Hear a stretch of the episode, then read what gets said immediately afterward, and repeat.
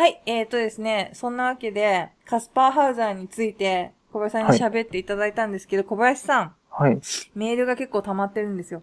えーそんなにありがたいことが、もう終わりかと思ってた。あうん。すごい溜まってて、はい。ありがとうございます。ありがとうございます。で、早速読み上げていきたいと思うんですけど、はい。重森さんに関する内容はもうや読んじゃおうと思います。はい。はい。えーと、えー、じゃあ早速行かせていただきます。はい。ちくひめさん、しげもりさん、初メールいたします。たつみと申します。最初の回から中村モンドの回を聞かせていただきました。昔から必殺、特に中村モンドの大ファンでして、気団で取り上げていただけて嬉しいです。子供の頃、まだ藤田誠さんはテナモンやサンドガサで白黒テレビに出ていらっしゃる頃で、こんな役で大当たりするとは思ってもみませんでした。その後、最後のはぐれ刑事まで藤田さんのこととても応援してました。もっとモンドが見てみたかったですが、お亡くなりになってとても残念に思います。劇中、モンドを最後も、モンドも最後を迎えたような終わり方をしてますし、ご存命でも無理でしたかね。今回の続きとても楽しみにしています。お話のデータは大切に資料とさせていただきます。お二方とも無理せず末永く楽しいお話をお聞かせください。A さん、小林さんにもよろしくお伝えください。辰巳さんでした。ありがとうございます。ありがとうございます。ね、中村モンドのやつは、ね、小林さんも何気にちょっとちらっと前回必殺の話してましたよね。ね藤田誠さんはもう亡くなって数年経ちますね。うん。僕、ちょっとそこの亡くなった日にゆかりがあって、あ、そうなんですか？そう、彼が亡くなった日にですね、うん。あの、パチンコの必殺仕事にやってたんですね。大体やってるでしょ、だって。あの時はね、あの時もやってたみたいな。いよ捨て人みたいなのだったんで。や、なんで、もうあの、最初の軍資金が超少なかったっていう、うん。そういうスタートから始まってたってこと？え違います。あの頃は、精神的にめちゃくちゃっていうことですよ。ああ、ダブル不倫とかしてた時か。してない。やめろそんなあってないです。そう。そんななんで、えーっと、うんあのー、重森さんがね、本当はいる時にもっと詳しくお話伺ったりとか。そう思います。したかったんですけど、ちょっと重森さん、あの、他の話題でも出てもらったりとかして、ちょっとモンドのやつがちょっと先になっちゃうかなと思いますんで、今あの、いこっちで読ませていただきまして、じゃあ次。はい。はいおなじみ。菊姫さん、A さん、小林さん、重森さん、こんにちは。玉木パズルです。玉木パズルさんですよありがとうござい。ます。玉木星パズルさんですよ。そうですね。ね。あの、角田博さんと同じ流派みたいな感じなのかあと、こんな星とか入ってポップな感じだけど、パズルって悪魔だしね。な。うん。ね。パズズ。どっかのパ悪魔。パズズって言うと僕ね、あの、ドラゴンクエスト5とかに出てくる猿の悪魔の敵がパズズでしたね。え、だから悪魔でしょ。悪魔じゃん。あそっか。うん。はい。はい。えっと、やっとモンド会聞きました。本来の祈願ラジオの路線から見ると、少々邪道かもしれませんが、架空の人物の設定を裏読みしていく流れ、私としては嫌いじゃありません。というか、昔某漫画家さんの同人誌に少し首を突っ込んでいた時が私自身あって、その時も同じことをやっていたので、ある意味とても楽しめました。これは声でありだと思います。これど、どういうことなのかな？同人誌があ、同人誌なんだけど、その話に沿わないで、パラレルワールドっぽい感じの同人誌だったのかね。うん。ね。同人誌って結構、その漫画の話を使ったりするのが多いもんね、普通。ありますし、もともと例えば、うん。普通日本のスポーツアニメのうん。同人誌で中世の騎士やってるとか。あ、そういう、そういうやつなのかもね、じゃあね。うんもしくは本当に、例えば戦いの漫画とかアニメとか物語が学校生活のパラレルワードみたいああ。な。学校。版みたいな。詳しいね、小林さん。い然詳しくないです。だから、ね必殺仕事人のハイスクール版とかあったら面白いんじゃないですか。でも、でもけ結局殺し合いなんでしょ最後。もう、藤田誠が高校3年生に見えないっていう。まずね。うん。うんそういうで、えーと、あはいえーと、ありだと思いました。A さんの埴輪、小林さんの電気物、そして助っ人重森さんの架空物の三本柱でキランラジオを進めてもメリハリがついて、案外いけるかもしれませんよ。プロデューサーのちくひめさん、かっこ笑いって書いてある。そうですね。プロデューサーやってますもんね。プロデューサーは自分でネタ出さないでいいっていうね。特権階級ですからね。ないでも、ハマるハマらない問題とかで悩んでますから。うん。うん。うん。大変なんですよ。あの、だ、みんながね、誰もね、うん。こう、なんていう、汚れ役になりたくないから、結果私がね、ツッコミとかやってね、こう、なんていうんですかね、私のいい面が出てかないっていうんですかね、こうね。私ばっかり汚れ役みたいになるね。いいんです、いいんです、うんいいんですよ。みんな、みんながね、よく映ればそれで全然構わないですから。できないっていう理由ではないですもんね。できないっていう理由じゃないですね。決して。決して違う。うん。うん。めちゃ決くちゃ、して違う。決して違います。めちゃめちゃ暇がないとか、そんな話じゃないです。なんか小学生みたいな語彙になってますけど。決して違う。そう。そう。はい。まだ重森さんにはたくさんの宿題が残ってるみたいですけど、ぜひお願いします。また、ベルギーの絵画展のお話もありましたが、その中で出てきたコワイエ展とバベルの当店は私も行きました。どちらも良かったですよ。それについて書くと長くなるのでまたにします。それでは皆さんお体に気をつけてお仕事にラジオに勤しんでください。またメッセージ送ります。っていうことでした。ね、こ、コワイエ展行くの、うん行った？行ってないです。行ってみたいです。なんかさ、行きあの行きそうじゃん、小林さん。いや、行きたいんですけど、うんちょっと最近天気ずっと悪いじゃないですか。うんうん。だから、あの、うんコアイエ店、あれ？この間、チキメさんがラジオで喋ってた時に、うん。見て、あの、ヒエロニムスボスのあの、はいはいはいはい。絵ってありましたっけ？ボスの絵。えーっと、私の言ったやつはコアイエ店じゃなくて、なんだっけ？ベルギー基礎の系あ、そうそう。うん。ああ、ありましたっけ？あってあってよ。うん。うん。今度、なんかね、その、まあ、今やってんのかな？単館とかすごいちっちゃいシアターで、うん、映画になるよね。そうそうそうそう、うんあれ見たいなと思いました。うんボ。ス。ボス。ボスの脳に迫るっていうか、うん彼が何を表現したかったのかっていう映画ですよ。ドキュメンタリー面白そうだよね。めっちゃ面白いですよ、うんきっと。なんでね。私も行きたいと思ってます、それは。そうですうね。ん。次、はい。こんにちは、サリーちゃんのパパです。おなじみサリーちゃんのパパさん、こんにちは、ありがとうございます。ありがとうございます。いつも楽しく聞かせていただいています。しばらく配信のペースが遅くて待ちくたびれてたんですが、最近は立て続けに配信されて嬉しい限りです。本当にありがとうございます。久しぶりの小林さん会では相変わらずどこからそんな話持ってくるんだと思うような中世ヨーロッパの不思議ネタを絶妙な語り口で楽しませていただきましたし、引き金さんゲスト会では、ちくひめさんとの微妙な脱線ぶりと、スカイプの音量ずれまでが消されたまるかを思い出させてくれて最高でした。これ、島さんに怒られましたからね、早速ね。いつも怒られるんですけどね。あずれてたんですか？ちょっとなんか音量僕の方が大きくないですか？っていう。ああ、難しいですね。僕が逆にちっちゃかったりするかもしれない、今回。あでも別に合わせようと思えば合わせれるんだけど。あイれなヤホンつんですよね。けてせん編集しないとダメじゃないですか。そうなんだけど、小林さんとかは結局みんな編集が必要なんだけど、だから音とかまで気がいくんですけど、島田さんのってもう編集なしでいけちゃうんですよ、音源的に。内容的に、そう,、どっこも直すところとか切るところがないから、うん。だから、ついついその音のことを忘れてそのまますぐ即出ししちゃうんですよね。だからある意味すごいってことだよね。すごいということですよ。うん必死に汗かいてね、あの、言い訳してますけど。そう。ねはい。特に小林さん会でライオンの余裕で攻めるちくひめさんと、引き金さん会では子猫のように可愛らしいちくひめさんとの対比が面白かった。そうか まあ、姉さんですから、で、ちくゆめさんは多面性を持ってるとこが魅力だと。あのね、多重人格だからね。なんか文献に書いてありました。何の文献？イニシエの文献に書いてあった。EC のドイツの古い文献に書いてありました。の文献？それ人肉のページに書いてあったんでしょ多分。人肉食いのページに。多面性があって、非常に興味深いと書いてありました。だそうです。はい。えーそろそろ A さんの可愛らしい声でアジアの奇妙なお話も楽しみにしております。これからも、ね、本当ですよ。これからも楽しいラジオよろしくお願いします。本当に楽しみです。楽しみいっぱい書いてくれてありがとう、サリちゃんのパパさん。1、2、3、4、5、5、5個も楽しいって書いてくれてる。すごい楽しいってことですよ。この間さ、アウトレイジ見に行ったの。はい。で、なんか、な、あの、この野郎バカ野郎って何回言うか数えてたんだけど、8回でね、もうやめた。え、すも、すごい言ったってこと？すんごい言ってて、あ、もういいやと思って。すごいこの野郎バカ野郎ってすごい思ってたってことですよ。しかも、たけしのだけのカウントで、他の人もバンバンこの野郎バカ野郎って言ってくるから、もうダメカウントできない。確かに。うん。あの、それと同じ意味の言葉をたくさん言いますし、しかも。そう。うん だから、さいちゃんのパパも楽しいっていっぱい言ってくれた。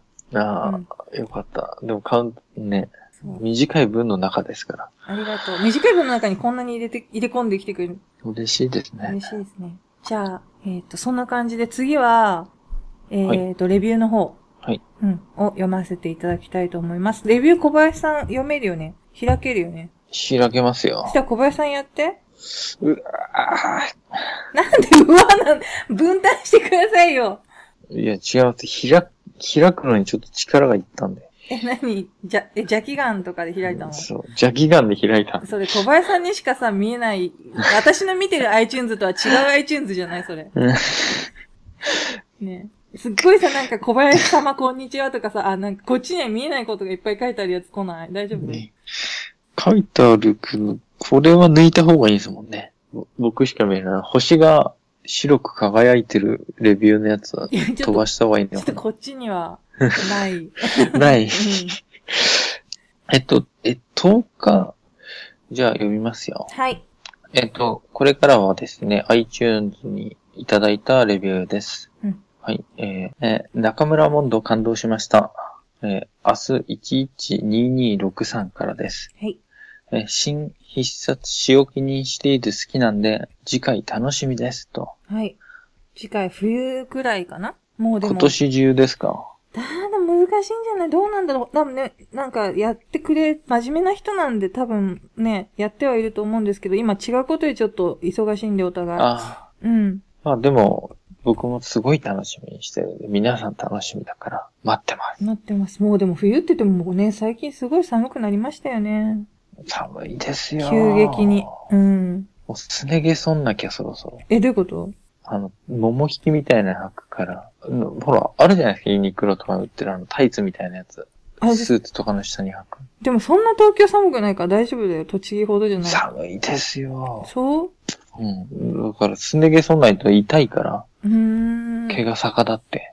はい。じゃあ次読ませていただきます。はい。重森3回本気で面白いです。リルボさん、2017年9月27日。はい重森さんのテーマがドハマりでした。内容が整理されていて充実しています。面白いです。重森さんの声と言葉にもセンスを感じました。基本、ちくひめさん寄りのリスナーなわけですが、点点点、お疲れだったんでしょうか？ちくひめさんは常にエキセントリックなトーンです。それが知性的で綺麗な人だと想像できるときは魅力的なのですが、薄汚いバスへのスナックにいそうなばあさんに聞こえてしまうときは非常に残念な気持ちになりますっていう顔文字がちょ困ったみたいなのがついてます。えー、ありがとうございます。ありがとうございます。お疲れだったんでしょうかっていうか、お疲れだった。ちょうどこれ猫死んだ直後ぐらいだったのかなうん。うん。あとはなんか iPhone 壊れたりとか。でも、収録は楽しかったんで、すごい、重森さんと一緒に楽しくやったつもりだったんですけど、そういう風に聞こえちゃったら申し訳なかった。それか、まあ、ガンガン突っ込んでこなかったとか、あったんじゃない？うんつでも、重森さん回ってそんなに突っ込んでないよね、私。まあ、なんかあんまり今、なんていうの、まだそんなやって、日が浅いから、結構、他の人よりはでも気遣って喋ってるつもりだったんですけど。薄汚いバスへのスナックっていう、でもさ、私さ、将来スナックやりたいの。小綺麗なスナックやりたいんですか？か違う、オーナーになりたいの。あー、なるほど。そう。で、なんか、時々行って自分のボトル飲んで、で、ちゃんと店やってるかみたいな感じで帰りたい。最高にしたいことですね。最高にしい。たい。お店、店、でもね、一回店失敗してっからね、私ね。また、ふスあの、ナックじゃないけどね。はい。うん。重森さんの回褒めていただいてありがとうございますあり。がとうございます。で、一個、はいちょっと気づいちゃったんですけど、これ iPhone で読むと、うん。ちくひめさんは常にエキセントリックなトーンですのところの頭文字縦読みしたら、うん。チンソンになってましたね。え、それ、なんかでも別に言葉になってないじゃん。なってない。だからドキッてしたの今。うん、嘘と思って。そうだった。うん。切ってください。わかり、わかりました。こういうとこ使っていかないとね、やっぱね、切ってくださいってあれでしょ？押すな押すなみたいなやつでしょ？あの、そういうネットの振りみたいなやつだよね。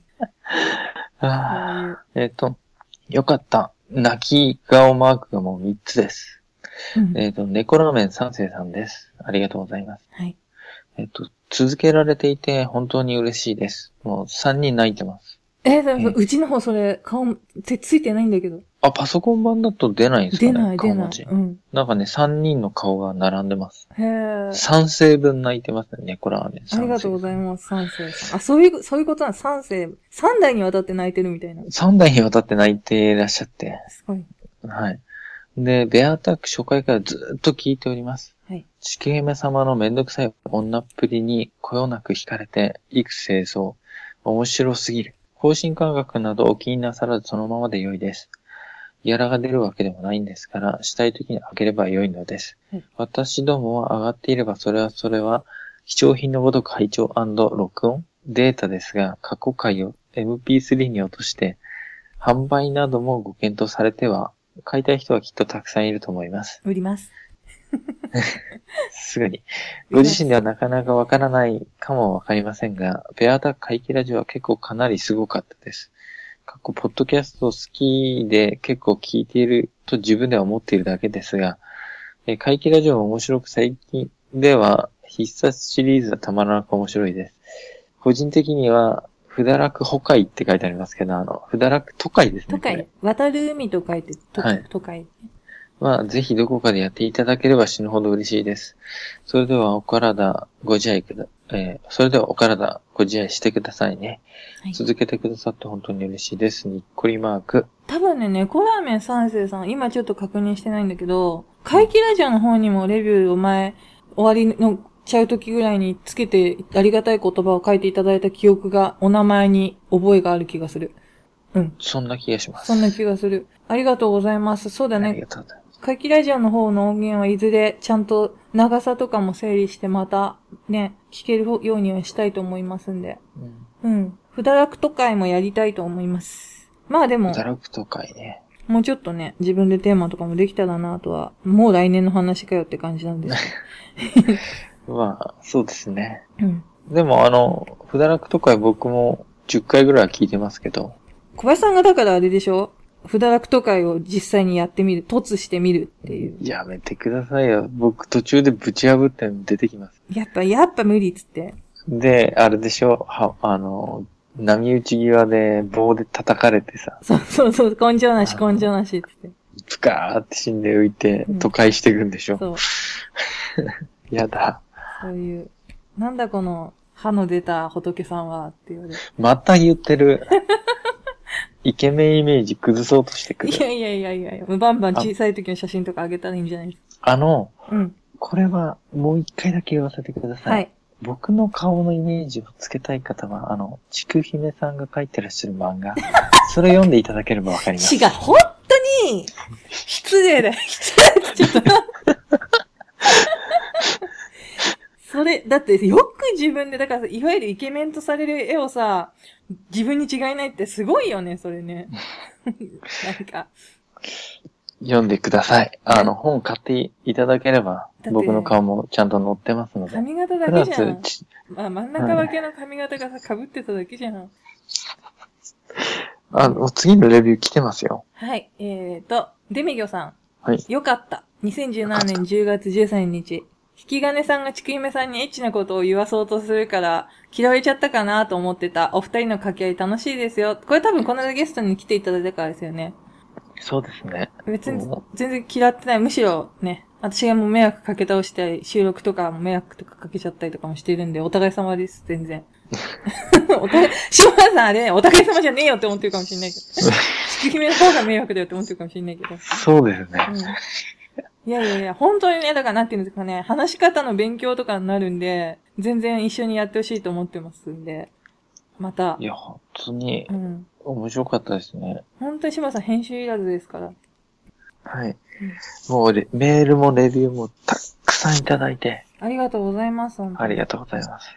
ね。あとはもうね、山のように来てる A さんへのメールがね、山のようではないけど、ちゃん、長くて丁寧なやつが結構来てるんで、平野ですか？関東ヘア、みたいな。うんよくわかんない。意味わかん意味わかんないこと言ってますよ、僕ら。本当なんでね。はい。はい。あのまあ、ね。あとは、あの、ね、いろいろ活動してますよね。知ってますよ。うん。そうですね。あ、なんか告知あったら言った方がいいんじゃないですか？なんかあります告知？いや、僕はもう、えっ、と、東京のうん。浅く、都営浅草線に朝と夕夕方、夜乗ってますんで、お会いできたらおお声掛けください。あ前歯出てるサラリーマン。そうですね。真ん中は。それじゃあ見つかんない。それじゃあ見つかんない。とにかく、あの、ちくゆめさんの、は、絶ね、対載ってる。本を片手に僕を探してみてください。うん絶対似てないからね。う んあ、姉さんはなんかないんですか？なんか発売とか。あ、えっとですね。まあまあまあ。ね、私は、あんまりその、仕事のことは、そっか。そうそうただ、あれですよ、あのーでも今告知したもん、まあちょっと、はい。いろんな島に行ってきます。なんか悪いことしたんですか？島飯ってこと？え、え、越冬の系で、みたいなこと？うん。うん。そうなん仕事終わるまで猶予されてるってわけじゃなくてですか？終わったらちょっと島流しに会ってくるんで。はい。うん。はい。楽しみにしてます。帰ってこれたら、レポ、レポしてくる。レポしてくださいよう。ん。もう日本の外れまで行ってくるんで。いや、やっぱなんかやったんじゃないですか。いや、じゃあ、楽しみにしてます。すごい、島行くっていうのは。うん。それもまた話せたら。っはい。ていう感じですかねてな感。うん。はい。それじゃあ、皆さんごきげんよう。ごきげんよう。えーと、またね。またねさよろしくどうぞさようなら。超グダグダ。はい、お久しぶりです。お久しぶり、お久しぶりでもないよね、なんか。そうですね。あの、ちくひめさんとは、あの、LINE は頻繁に。やってますよね。なんかやっぱ、あの、情報共有と言いますかね。やっぱり、まあ必要な情報、まあね、ガチャガチャの新商品とか、そういう情報に関しては、やっぱり、こう、ちくひめさんの方にも、ええやっぱシェアしていかないとなっていうふうには心がけてますね。私もでもあれ欲しい、なんだっけ。あのやつのやつ。ドグーとハニワ。とハニワ。あれさ、だから鍋、鍋パーみたいな感じにしたいよねって言あーうしたいです。そうなんですよ。ませんの鍋を相手らに。ね合コンでしょ、合コン。合コン、合コン。うん。めっちゃ楽しいほん。まに、あれほんま欲しいですね。うん。絶対楽しいよ。そう。でもちゃんと電話で問い合わせしましたか？で、まだ発売されてませんって言われたんでしょ？そうです。でもすごいヨドバシカメラの人めっちゃ野心説で、うん。なんか、あの、ガチャガチャの在庫についてお伺いしたいんですけど、って言ったら、あの、お待たせしました。あの、おもちゃコーナーの何々でございます。みたいな感じで。担当者来ちゃったみたい担当者がちゃんと出てくれはるんですよ。で、な。あの、えーっと、株式会社キタンクラブのドグーとハニワという商品の在庫を確認したいんですが、って言ったら、ちゃんと、あの、お調べしますって言って、折り返し電話かけてくれはってわざわざ。優しい。で、5分後に電話かかってきて、うん。で、大変お待たせいたしました。先ほどのドグーとハニワなんですけれども、こちらにはまだ、あの、入荷しておりませんで、今のところ入荷予定の目処は立っていないんですね、って言った後に、うん。あの、ただですね、類似商品としまして、ハニワプロレスでしたら在庫がございますって。すごい親切じゃないですか。でも、ハニワプロレスも知ってたんで、うんあ、もうそれは知ってるんです。あ、そうですかっていう感じで、すごい、すごい親切に。なんか、あんま人とドグーとハニワみたいな話することないじゃないですか。知 らないね。し知らない人と。うんな。んかそんな知らないなんかお兄さんと、なんか、ドグーとハニワでございますね、みたいな。その人もでも多分プライベートでは、そうそう言ってないよね、ドグーとハニワ。今日人生で一番ドグーとハニワって言ったよ、多分。そうですね。なんかうん多分こう、えっと、何でしたっけ？えっと、ハニワと、あ、じゃあドグーとハニワですね、みたいな。なんか多分今日俺すんごいドグーって言っちゃったんだよね、みたいな。ででもなんかこう、うわ、何この人引くわ、みたいな感じで思ってたかもしれないんですけど、うんでも全然なんかそういう素振りを一切見せず、すごいプロ意識が高いなと思って。まあね、そういう人いっぱい相手にしてるんでしょうからね。やっぱガチャガチャ奥が深いですからね。あとはほら、萌えキャラとかのやつがま、まだ入ってないんですかみたいな、もっとえげつないやつとかもさ。なるほど、なるほど。可愛いもんですよ、ドグーとハニワなんて副葬品ですから。ですよね。死んでるしもあ あ、ですよね。あなんかちょっと安心しました。なんかそうちも全然まだまだ普通っていうことですよね。う。まあね、電話かけちゃうあたりがね、こう、結構ね、エネルギーが。あ、はいうん。ね、やっぱり、情報は自分から取りに行かないといけないんですよね。なんでね、そんな A さんに来たメールはもう全部 A さんがやってください。えー、では、えっ、と、今日はあの、メールを、のなんか時間が経っちゃってすいません。あの、いただいたのを、えー紹介させていただきます。はい。えーあ、これ、一個は、あの、ラジオブログに来たやつですね。だから本当に、すごい立ってるんですよ、これ。多分もしかしたらもう聞いてくれてないかもわかんない。あー、うんすみません。いやいや、全部。私のせいなんですけど、いやいやいやいやいや。すいません。最初の方、お名前が、えっと、ちょっと待ってくださいね。すいません。えっとですね、この方はですね、トラックドライバーさん。トラックドライバーさん、うんえー、からいただきました。えーはいはじめまして、こんにちは。長野県在住の50代半ばのトラックドライバーでございます。かっこ私は弾けていません。いつも、えー仕事の運転中に、ポッドキャストで楽しく聞かせていただいております。時々評価のお話がありますが、Android ユーザーで SNS 関連にとんと疎いものですので、参加すらできないことでお許しください。あ、わざわざありがとうございます。これ多分あの、松尾芭蕉の直後くらいに来てると思います。だから、弾けてないですとかって。あ、ああ、そうそうあの、いそうそう、い、いさ？いあ、さ？松尾芭蕉じゃない、そう、小林一茶、小林一茶。うんあ、はいはいはい。あ、そうですほど。あ、50代ですもんね。あ、そうそうそうなるほど、うんなるほど。そうですね。うち、私らの中ではね、50代といえばもう弾けてる年代っていうことですね。そう、あの人、50代の代表者、あの人っていう。ああ、そうですよね。ね。そっかそっか。あ負けるな一茶、ここにありですから。力強いメッセージが。もうここにいるよ。ここにいるよ。いや、やっぱそれはあれですね。あの、50代の人へのメッセージやったんですね。みんな、あれ、マカはいいよ、みたいな、そういうなんか CM みたいな、当時で言うと、そういうやつですよ。はいはいはいはいはいはい。なるほど、なるほど。かつかつ弦みたいなやつですよ。そう、あ、それでありがとうございます。あと、ね、あと評価も、のこともなんか気にしてくださってありがとうございます。ね、ありがとうございます。少し遅くなりましたが、大英自然史博物館の会についてコメントさせてください。こちらもご紹介が遅くなってすいません。ごそうだね、ずいぶん前だね。めんなさい。5月だよ、5月。やばい。ほんとすい。だって、そうだよね、私たち大英自然博物館行って撮ったの5月ですよね。そう、5月。うんなんといあうこいやと。すいませーん。すいません。えーえー実はご存知かもしれませんが、村内雑貨店で和田さんがほぼ同じ時期に配信されておりまして、時間があった時に同時に聞いてみました。あ、ポッドキャストの番組の方。うんえー有名なところですね。あ、そうですか。うちみたいな虫けらみたいな番組とはわけが違う。そんな虫けらみたいなところとね、一緒に聞いていただくて申し訳ありません。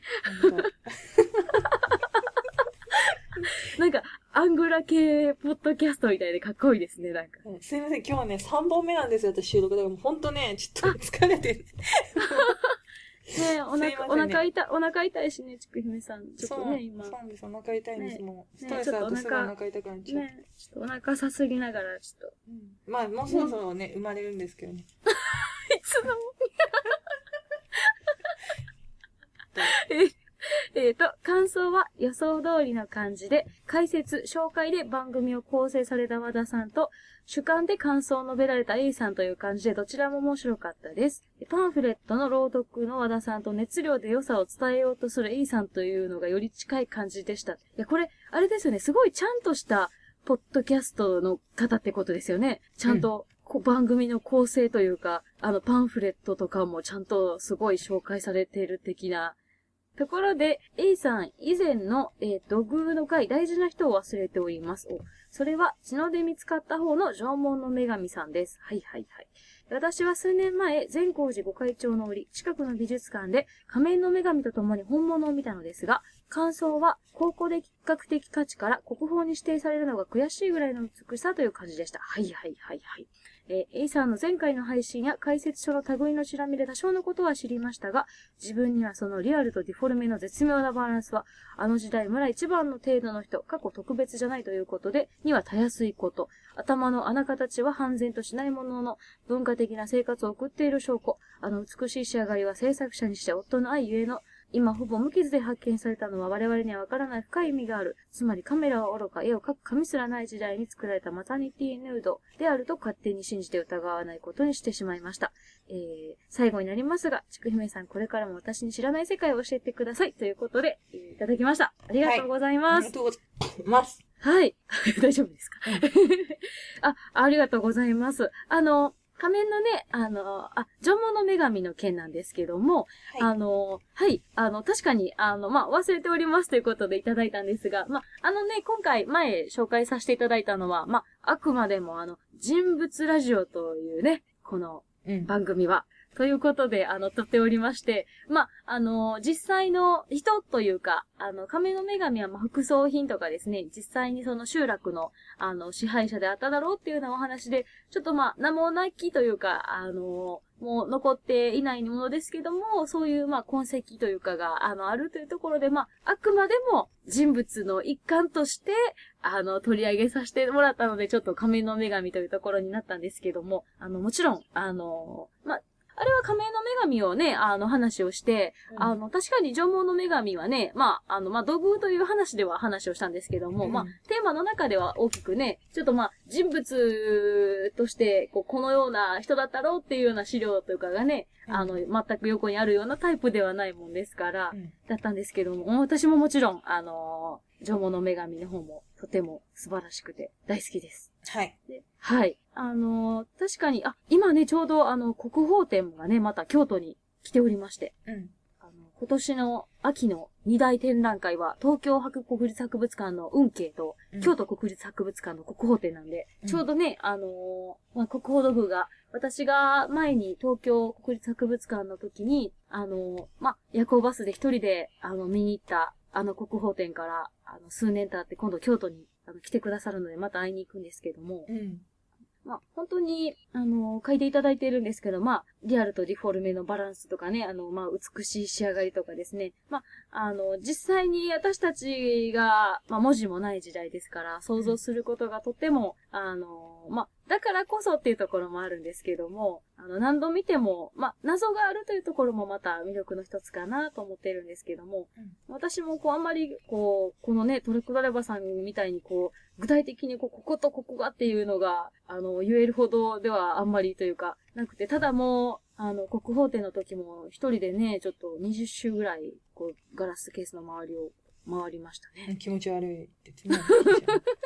いや、でもちゃんと周りのね、方にこう邪魔にならないように、こそっと見て、ちょっと距離を取って、またこそっと見て、で、また一回出てからもう一回戻って、合計20回ぐらいなんで、うん、でも、ちかへさんもすごい、もし、今ね、東京でやってたら、いね、一緒に。あ、でも、でも、ミイラだったら、そんなですか？ら。あ、あら、でもほら、そういうことですよね。ううん。でも多分、ちかひめさんも東京でまた今、国宝道具が来てたら、多分、こう、うちと一緒に行きたかったと思いますよ、ちかひめ。私たちが、こう、想像できないような、まあ、1万年間続いた時代があったっていうこととか、うんまあ、それは別に、あの、縄文だけがっていうことじゃなくて、あの、私たちが持ってるイメージって本当にちょっとしたもので、ね、あの、一つの時代っていうことでも、あの、地方とかね、によっては、本当に全然違う文化が展開してたりもするわけですから。そうなんですよ。同じ時代でも、そう、そうまだ縄文時代。代、平安、平安の頃だって縄文だからね。そうなんですよ町ね。人は。うんね。そうなんです。だから、あの、本当にね、あと地方とかでもね、こう、弥生時代とかみたいに、時代って言われると、こう、全部の、日本のね、一気に変わったと思われがちだけど、あ、そうなんですよ。やっぱり文化というのはね、本当に流行りみたいなもんで、そううんちょっとずつ波のようにね、こう伝播していく。そうなんですよ。で、やっぱりあとその、この、私、私もこう、やっぱ小林さんとかのね、その、あの、まあ、えっ、と、例えばヨーロッパとかの話を聞いたりして思うのも、本当にこう、同じような時代、うんあの、時代的にはこう、縦線というかにすると、同じように揃うところでも、その文化の伝わり方とか、それはでも、進んでいるとか遅れているっていう尺度ではやっぱりなくって、あの、それぞれの、あの、成長というか、うんその部分での、あの、起こった出来事っていうのが、あの、聞けたりすると、とても面白いなって思いますね。そう。でもまあ、あの、本当に、あの、終わりのない世界というか、あの、本当にそこあ、にちょっとあれじゃない世界世界系の、なんかさ、アニメとゲーム世。界系の、終わり、終わりのない世界。あ、終わりのない世界ですよ。後先ポッドキャストみたいな感じで、なんかああいう、なんかさ、写真みたいなやつにそういう、なんかカタカナの字でやるやつ。そんなんじゃん。終わりない世界。かっこいい。うん。思ってないでしょ、全然。え、すごい思ってますよ。かかっこいい過去棒読みみたいなことですか？かっこいい、かっこいい。そう。そういうやつ。でもほん、そう、でも本当に、その、なんかこう、あの、祈願ラジオとかの人物って、うんあの、その時代の人ではあっても、なんかその時代を象徴する人なんていうのは、そのいろんな人の集まりであってう、ん時代を作っていくのは、うん本当に一瞬のその、本当に一つまみじゃないですか。うんでも、そこをピンポイントで、あの、取り上げるっていうのが、まあ、また、こう、面白いというか、いろんなね、時代に飛んだりとか、同じような時代でも全然違う話になったりする人もいるわけですから。ねなんでね、こう、コンテンツとしての土偶とか、そういう、なんていうか、人があんまり関わらないでも、そういうとこも好きだと思うし、え。ああ、そうですね。私はあれですね、あの、どちらかというと、こう、副葬品が私が好きだったりとか、あのうん仏像が好きだったりするのは、あの、まあ、その、人の、例えばですけど、仏像とかは、その、今、あの、昔は、例えば、極彩式だったみたいなのとかあるじゃないですか。うんうんそれもその、それが見たいんじゃなくってう、ん例えばその、まあ、あの、1300前のものが残っているということだったら、うん。その、1300年間、そのものの素晴らしさももちろんありますけど、うん。それを守ってきた人間が、うん。確実に1300年間、しかも一人では絶対ない人たちが存在し続けたっていう、そこが何よりっていう。だから副葬品とかもそうなんですよね。うん。その、その、それをしてきた人はもう、この世にはとっくの昔にいなくって、うん。でも、あの、その、ただその人を思って、例えば副葬品なんかね、一緒に埋めたものが、うんその、その人たちとしてそこで完結しているものが、こう、そこで出てきて、私たちの、まあ、目の前にあったりするわけじゃないですか。なんでちょっとこう、う土偶とかに関しても、あの、そういうちょっとこうね、あの、そういう方向からなんとかちょっと人物っていうところの話になったわけなんですけども。でも、はい。うん、でもなんだろう。多分みんなが聞きたいのって別に BC 何年に発見されてとかそこじゃないと思の。そううですね。そうですね。び、だ、だから、なんだろう。全然今のやり方で全然いいんだと思いますありがとうございます。メールの方に戻るんですけど、な、なんだろう、想像力という、なん、なマタニティああ、そうですね。はいはいはいはい。あ、これね、すごく、あの、そうですねっていうところで、あの、まあ、うん。道具って、それこそ本当に、あの、まあ、いろいろパッと道具って調べていただくだけでもたくさん出てくるんですけども、確かに、あの、まあ、胸、あの、乳房の強調とか、あと、うんまあ、お腹、腹部が膨らんでいるっていうこととか、あと、お尻がすごく大きく作られているってこととか、うん。あと、妊娠線があるとかですね、あの、まうんうん。あ、あとは、まあ、髪の毛のこととか、耳飾りをしてたりとかで、まあ、女性という特徴をたくさん、しかも、あの、まあ、妊娠している妊婦さんだったりとかですね、母親のような、あの、イメージを強調されているものは確かに多くって、あの、まあ、うん。そういう意味では本当に豊穣とかですね、あの、そういうものを祈ったのであろうというふうに思われるものは本当にたくさんあるんですけども、あの、うん。それは本当に、まあ、あの、いろいろね、土偶とか書籍とか、あの、見られると、そういうものも本当に多くて、あのうん。まあ、女性神秘的なというかね、あの、そういうところかと思うんですけども、私もまあ本当にまあ、マタニティヌードっていうところもそうかなと思いますし、あとはあの、どうやってでも使われてたかっていうのはね、すごく、あの、いまあ今となってはね、やっぱりわからないところなんですけども、ただ、うん。おそらくやっぱり、あの、まあ、その時にね、もちろん、あの、仏教が伝来してなんてこともありませんし、文字もないですし、その、宗教っていうものとかはないにしても、まあ、本当にもっとプリミティブな、ね、あの、まあ、祈りとか、まあ、祭りっていうようなうんものはきっと存在しただろうというような痕跡は、あの、あって、まあ、それも、神様という形ではないけれども、少しそういうものに近いようなイメージなのかなと思ったりします。あの、カタカナのあ、そうですね。神ですね。はい。祭りもカタカナの方ですね。そんなわけではいね、だから、あのトラックドライバーさんはそうやって、はいね、うん、うん。想像力豊かに旦那さんが作ったんじゃないかみたいな風に考えてくださったりとか、そういう風うんうんにね、A さんの回で感銘を受けてくださったとはいい。うことで、ありがとうございます。またこれからもね、うん共に道具をお会いしていきましょう。次もですね、ちくひめさん。もうタイトルからすごいいいメールをいただいていまして。だってこの人もう、もはや小林さんも私も全部無視ですからね。う んはい。あ、これなんか、あの、お名前このまま読み上げちゃっていいのかな？えっと、ね、えっですかと、えータイトルが、ドッキドキ対決。このドッキドキっていうのが、あの、ドッキまでカタカナで、で、ドキの2個目が、あの、土の器のドキなんですよね。で、星って対決っていう、ね、漫画とか、なんか、ちょっとした少年なんとかのタイトルになりそうだよね。なんかじゃなんかそういう、ねなんかジ。ャンプとかにありそうじゃないですか？ジャンプ？いや、なんかさ、イカで少年科学本みたいなやつああるじゃん。る、ある。そういうやつ。もうね、胸熱なタイトルで、えー、いただきました。えっと、これは高弘新庄さん。ありがとうございます。えーえーこんばんはいつも楽しく拝聴しております。ありがとうございます。本日、本日、小学生の息子が、あ、すごい、そんな方が聞いてくださってるんですね。えすごい。ねまあでもこう、父ね、はい結構そういう人多いよね。なんかうちのリスナーさんってお父さんとー、かさ。そういう、なんで。えー本日、小学生の息子が読んでいる雑誌をふと見て衝撃が走りました。そこには、縄文代表土偶 VS、古墳代表派には5番勝負とありました。こう、す勝負？するごい。これは、あ、これはって私今言ったんですけど、えーこれはあの方にお知らせせねば、というわけで今タイプしている次第です。まんまとじゃん。これはって言っちゃってるでしあれですね、お前は次にこれはと言う、みたいな、あの、そういう感じで、ょ。俺は分かってる。そう、まさに、全然違う。これは、はっっていう。うん A 様、これを見てどう感じられるでしょうか？いや、え、もうこれはって。子供向けのためか少しおふざけが過ぎる気がしましたが、いやいやいやいやいや、素晴らしい英才教育だと思います。素晴らしいうんはい。最近の子供は 最近の子供はこうして土偶と埴輪の違いを学んでいるようです。え、すごい、すごいなんか熱い感じで取り上げられてますよね。なんか縄文と古墳がね。す、すごいね。この後も、縄文遺跡発掘や縄文クッキング、付録のオーブン粘土で土器作りなど盛りだくさんでした。ちょ、これ、縄文クッキングすこごいな。れすごくないですか？その本欲しいんじゃない？やももちろん欲しいですよね。これちょっと、ちょっと検索、検索。ね、検索してちょっと Amazon とかでね、もしなんかバックナンバーとかあったら、うんある、あるんじゃないねうんあ、じゃあ買って、じゃあ、新しくそうですよね A さんの。そうですよね。ね。A さんはに、なんか、また A さん宛てのメールとかくれたら、転送しますんで。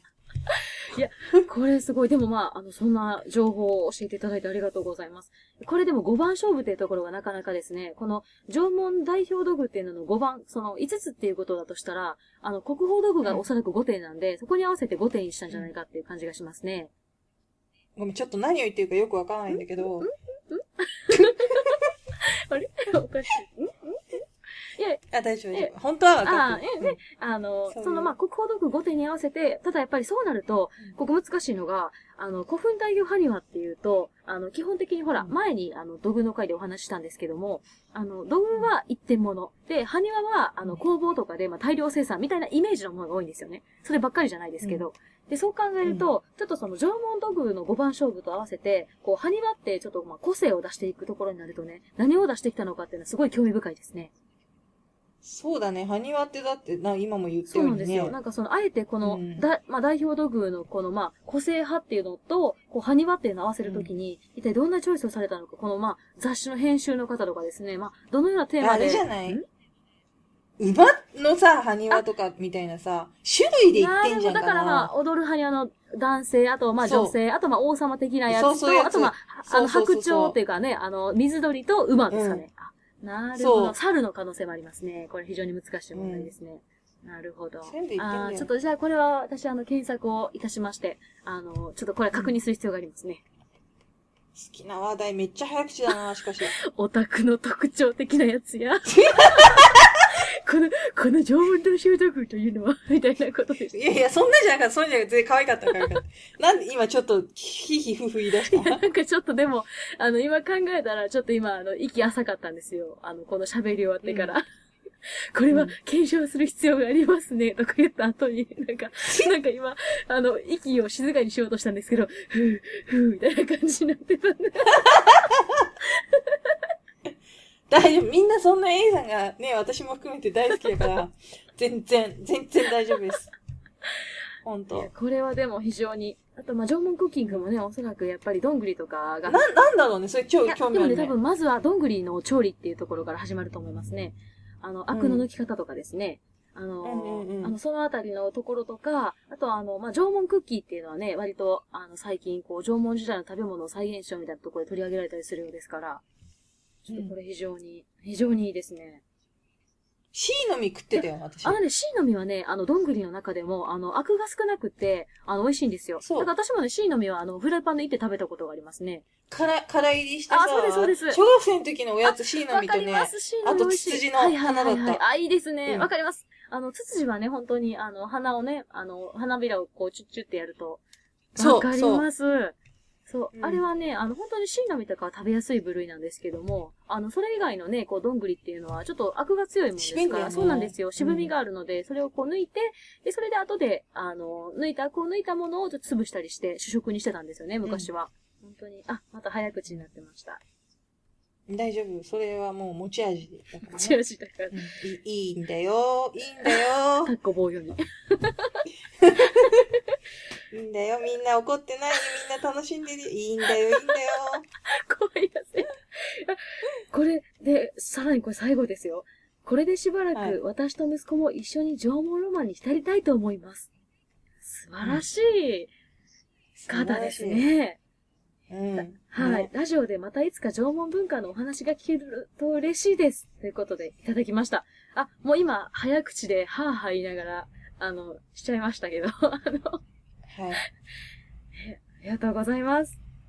まあでもまあ、あの、土偶も埴輪もね、やっぱり人物を模したものっていうのがね、あの、基本ですから、もうそれは、為政者であったり、こうね、あの、そこでの、まあ、祭りとかね、あとはあの、もがりとかですね、あの、さ、あの、早々儀礼の様子とかですね、そういうものとちょっと密接に関係していますので、あれじゃないですか。あまあ、その、ちくひめさんが、やっぱりその、あの、一番、こう、ミイラの点でやっぱ強いのは、ミイラはもう人そのものですから、でもやってないですあ、けどね、忘れミイラ。てた。そうですよ、ちくひめさん、うち、あの、図書館で一人あ、そうそう、で、ミイラの本くれた。そうです、そうです。図書館で一人でで、あのミイラの図鑑見つけて、あの、写真静かにパシャパシャってあの、音しないカメラで撮りながら、あの、あの、資料室のところで、ちくひめさんとずっとミイラの写真見ながら LINE してましたもん。そうなんですよ。でもやっぱミイラは死んでるからどう扱っていいかわかんないし、と思ってまで扱ってないんですけど。ですよね。確かにそこはね、先ほどのそのね、大英自然史博物館のところでもそうなんですけど、その、倫理と学術的な追求っていうところの、あの、あ、じゃなくて、なんか、個性、キャラ弱いかな、みたいな。キャラなんか、そう。私あの、ミイラに関しては、はいキャラです、キャラです。ミイラに関しては有名なミイラが好きじゃないんですよ、あんまり。偉人の。は、ああの、は、は、は、なんかさ、なんとか何世みたいな。エジプトのやつがまずあんまり全然好きじゃないから。なるほど、なるほど。もっとそやの、なんていうのかまかな、あの、科学的な、そう、科学的な意味でこう、い出土した体内に入ってる内容物から何がわかるとか、そういうところに興味があるから、ミイラに関して言うと、その、あんまり背景の生き様とかが、だって、そう、想像でしかない人っているじゃないですか。そうですね。確かに確かに。で逆にね、そのね、レーニンだとかね、はいはいはいミイラになってるけど、うんレーニンをミイラの観点から語んなくても、レーニンに関しては語り口いっぱいあるでしょ。そうですよね。逆にそうですよね。うんだから、結果ミイラにもなってるっていうだけであって、はいはいはいミイラを語るときに、はいミイラになってるからすごいみたいなのが、促進物しかやっぱりなくて、なるほど。で、語っちゃってるじゃん、もう促進物に関しては。そうですよあらかた語り尽ね。くしちそうですよゃってるから。ね。うん。だからもう、やることがあんまないね。なるほど。確かにそうですよね。フアニータちゃんのことを言うにしても、その人生っていうところでなく、その本当にそこのね、最後の部分だけのところの事実そう、だミイラになったかそうら有名になった人であって、もともとフラニータちゃんが何した人かなんていうことはないしさ。ですよね。うんなるほどなそういうことですね。あ、まあ、フア、あうんフアニータちゃんっていうのはね、インカ帝国のね、あの、そうはい。あの、まあ、見つかった、あの、女の子ですよね。いやいや、ありがとうございました、メール。ありがとうございました、メール。はいね。でもさ、なんか、あの、昔粘土ではい、埴輪とか作って遊んだことがあわって、かります。あと私のなんか、エプロンとか作る実習ってあります、あります、あります、ありまます。ナップザックとかエプロンとか作りました。す。そう、あれの柄が全部埴輪とえ、道具だった。嘘でしょ？ど、どこの教材ですか？それは。うん。あの、教材にあるやつじゃないやつやってもいいっていうか、はいこう書いて、チャコペンシルで、それに沿って刺繍して、なんか、ちくひめさんの方が上ですね。すごい、なんか、これからもついていきますね。うわぁ、これ、褒め殺しってやつですよ、ね、違いますよ。うちもエプロン作らないとなあの、だから促進物を今度、むしろ逆に極めて。だミミイラのエプロンとかみたいな。じゃあ、とりあえず鉄のお菓子リアルなんか赤い布とか、あとなんか刺繍とかしたらなんかもう、色がなんかもう、暗い色の糸しかこう、あとあれ、だクッキングをやっぱテーマにするじゃん、エプロンだあ、から。そうですよね。でも待ってください。ちょっと促進物の書いた、なんかエプロンでちょっとなんか倫理的にっていうかなんかこう、二律背反的な、なんていうんですか？この、あの、断食とお料理みたいな。しかも、その、よく見たら、ね、鉄門会商人だったらやっぱりまな板の上に乗ってるのは、自身の、ね。あ、自身のね、あの、とっても大切な、あの、小林伊佐とかにとってとっても大切なものですよね。とってとっても大切な。も大切なものですね。あー、あ、それすごい、なんか、あの、レッツクッキングって言わしてすさごい。それなんかそもういう、舐めたやつをやってくださう、い。そう、私が。それを、だから、1名様にプレゼント。どっからどこまでプレゼント え、その、だからその、エプロン1枚を。そうですよね。すごい、なんか、そんな、そんな、え、いいですね。あのね、なんでもいいですねって言ったら、違うんですよ。やることになっちゃうからね、今自分が。なんか、私、あの、うんほら、刺繍とかで、あの、簡単にハンカチの端っことかに、こう、なんかお花とかね、入れたら自分のハンカチとかわかりやすくなるじゃないですか。あれをちょっとこう、なんていうんですか、こう、発展させていくといいんじゃないかっていうことをちょっとこの前全然関係なく考えてたんですけど、あの、うんこう、あの、促進物とかも、ある程度こうシルエットとかがね、あの、あったりとかして、これちょっとこう、進めていく上ではなんかいいんじゃないかみたいな。ちょっと今想像してました。まあ、完全にオリジナルで型を起こさなきゃだけどねそこ。はちょっと難しいですよね。でも頑張ね、っやってぱりください。人物とかやるとすごいこう、上達すると思うんですよ。曲線とかをね、作る練習になりますから。だからほら、絶対将来子供生まれたら、幼稚園とかのバッグとかお母さん作ったりああ、とするじゃんそういうことあ。りますよね。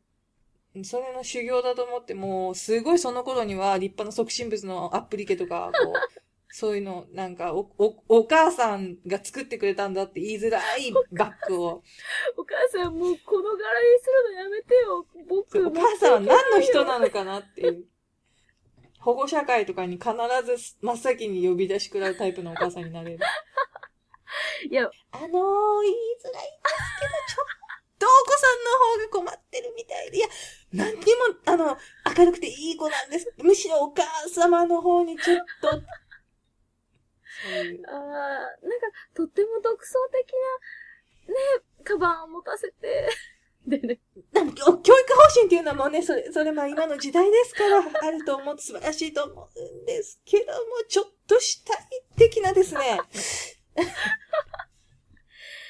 いや、でもまあ、あのー逆に、逆に、うん。あのーそういうのがね、役立つ日が来るかもしれませんから、うん。逆？逆むしろ逆に、むむしろ逆。に、ニーズがあったりすることもあるかもしれないじゃないですか。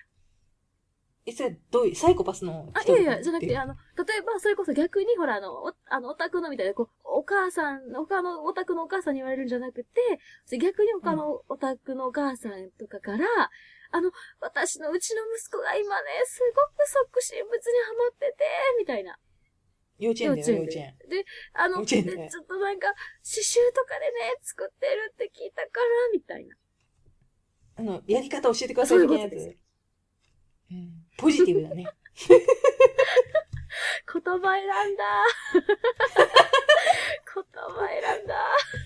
非常にポジティブな。ええ非常にポジティブ。非常ええにポジティブな話。ええええねねえ、ねどう、あれ言いつこうってもまな板の上にブツ乗っちゃってるからね。大変ですよえ。。ねえ、でも、ちょっと、ちょっと今、想像してました。安倍さと3分間クッあキング。、そうですよ。ちょっと私、ちょっとそこに、それに関してはちょっと今、止めてるものがあるんで、私、近々、ね近々ちょっと、あの、ね、あの、その秋のまた、ちょっとね、恋バナをまたね、ちくさんとしたいなと思ってますので、ね、11月からです失業ですから、私。いくらでも、ね、恋とかしてる場合じゃないぐらいですけどい。え、でもやっぱりこうね、いろんな女の子のね、やっぱりこう、昔の、あの、女の子の話とかは、やっぱ、私らもね、聞くと勉強になるなって思いますもんね。そうね、つつもたせのやりちょっと方とか、ね。ちょっとそのね、女の子たちはちょっとまた、あの、まあ、そういう生きる道とかね、まあ、人生的なこともね、やっぱ勉強させてくれますからね。え、どういうこと？生きでる道？もほらね、なんかこう結構、あの、さーちゃんとかはね、安倍さんのことさあちゃんって言ってるからね、この人ね。さあちゃんって呼ばれてたって言ってたから。ね、安倍さんをさあちゃんそう、言ってるのは、吉、吉、吉蔵とあなたぐらいだから。今。吉蔵と？うん吉蔵とあなたぐらいだから。吉蔵は、ちょいやでもちょっとまた、さあちゃんの話はゆっくりと。はい。そうですよ、本当に。はい。ね、楽しみに待ってる。すいません。いやいやいや、全然。はい。ちょっとまた近々。ねそうです、そうです。なんでね、ちょっと、なんかもう一通あ、そうですね。。はい。じゃあ、えっ、と、これね、だから小林さんの回に読めばよかったあ、んですけど、はいはい、確かに。うん、ダイレクトメッセージでいただいてたんで、ちょっとね、はいあの、失念してしまいました。はい。えーと、これって、A さんに、ど、どうや、どあ、うやって私もね、今、一覧を見てます。じゃあ A さんはい読ん、でくだあ、さい。ではでは、えー、すずらんさんからいただきました。えー、ありがとうございます。えー、こんにちは、すずらんと申します。以前、魔界転生のお話をさせていただきました。えー、会期から興味を持ち始め、祈願ラジオの最新回まで先日やっと追いつきました。ありがとうございありますがとう。ございまえー感想のメールなどしたいと思いつつ、どの媒体にしようか迷いながらこちらに送らせていただきます。えーラジオで読み上げていただいて大丈夫ですということでご紹介させていただいてます。えー古代から近現代までの奇妙な人物から事件まで、それぞれの皆様の視点で、最後には温かい考察で締めくくっているところが何ともほっこりいたします。個人的には小林さんのセクシーな語り口がお気に入りです。セクシー。ううんうん。えー、タンタンは可愛らしい絵という認識しかありませんでしたが、作者の生い立ちから物語の謎解きまで至るサスペンスに、えー、あ、謎解きまで至るサスペンスにワクワクしました。しましたね。面白かったですねす。。しましたね。ねえ面白かったですねえー学生の頃は美術専修で毎週美術館通いでしたが、あ、すごい。えー社会人になってからはなかなか美術館通いできていません。これを機にまた美術館通いを趣味にしたくなりました。秋ですしね。そうですね。いいですね。えいいですね。ーね、これからも祈願ラジオ楽しみにしております。これから寒くなりますが、風邪などひかぬようお祈りしております。ということでいただきました。はいありがとうございますい。ただきました。ありがとうございタンます。タン面白かったです。ただ面白かったよね。ねはなんい。かさ、結構小林さんのその、ヨーロッパを語る感じはいが、割と慣れてきてるっていうか、あなんていうの？わかりますいい感じに、ねこなれてきてるっていうか。え、うん面白かったです。面白かったよね。ねえ、確かに最後の話とかね、なんか、あの、小林さんはすごいこう資料とか、こう、こう読み込んではって、あの、こう、いろんな歴史のこととか、流れの後に小林さんの絶対こう、な謎解きとか解釈とか、そんなお話が入るじゃないですか。こう、あれうん本当に小林さんにしかできないお話、ね、ですし、いつもこうね、しかもこう、小林さんの仮説みたいなとかもあるじゃないですか。でそんなんをいつも聞きながらね、ワクワクしますよね、本当に。うん昔できてた頃は、会議はやっぱりそういうスタンスで、ドドタボーとかにああ、関してもそうです。ね。はいはいはい。そう。そういうね、いや、でもありがとうございます。美術館いいですね。あ、ちくりめさんあれですよ、怖い絵展。うん。私は兵庫。やるねはい、私は兵庫の方でね、見てきた行きましんでしょた。すごい、でももう、めよかった見る、見た方がいい。いいと思います。あのね、あの、怖い絵っていうのも、まあ、その、まあ、なんでしょう、あの、背景とかですね、その時代の、そこに起こっていたこととか、あの、そういうのが分かっていて、まあ、楽しめるというか、あの、ほら、絵画とかの世界って本当にこう、知識が、ベースがあればあるほど面白い世界じゃないですか。あとは、うんあの、私としては、あの、まあ、そういう側面と、あとは、あの、絵のスケールですね。あの、今、多分、レディ・ジェーン・グレイっていう、あの、まあ、ね、あうんあのー方の処刑のやつなんかすごく有名なんですけど、まあうん、むちゃくちゃ大きい、等身大ぐらいなんですよね。とか、あの、うん実際にやっぱ見てみないとわからないスケールっていうのがあったりするので、そういう意味では、こういう機会に、あのーテーマのある展覧会に行くっていうのはとてもいいなと思いますね。堀北真希ちゃんでしょ？ジェーン・グレイえやってなかえー、そうなんですか？なん違うかもしれない。なんと。そう。でも、あとは、あの、あれです。サロメとかの、あの、版画を見れたりしたのが良かったです。ああ、サロメね。よかったです、ね本当に。でもまあ、あの、むちゃむちゃ混んでましたね。まあ、あの、関西の方でもですけど、その後私、あの、上野にこの前行ったの時に、あの、ちょうど上野に、あの、小林店が来てたんで、もう、でも、めちゃくちゃ並んでましたね。びっくりしました。でも、ん行ったのって祝日っていうか日曜私はね、とかでしょ？関西で平日に行ったんですよ。平日の午前中に。違う違う、上の上のあ、。あ、そうです、そうです。休日ですね、上野は。上のはね、割と平日ガラガラになあ、るから、そうですよね。土日は確かにね、うんむちゃむちゃ混みますもんね。やでもね、そう小上店は確かに結構皆さん、あの、興味持たれてる方も多いみたいで、あの、とっても、うんあの、人気になりそうですね。でも、いいと思います。なんか最近さ、タイトルとかもそうだけどさ、はい催す側が堅苦しくなくて若い人の興味引くような感じのやつをやるからさ。それ本当にありす。ますね。なんかあの、うんなんでしょう、あの、崇高なテーマっていうところもあったりするんだと思うんですけど、でもまあ、やっぱり、あの、ゲートがね、あの、入りにくいと、もうそれだけで敬遠しちゃいますから、あの、そういう、うんなんでしょう、テーマのくくり方が、あの、少しずつ、あの、変わってきて、あの、それはとてもいいですよね。興味を惹かれますしね。あとやっぱさ、ガチャとかもそうだけど、物販がさ、なんか欲しそうなやつ多いもん。本当そう思います。もう、今の展覧会といえば物販は切り離せないテーマですしね。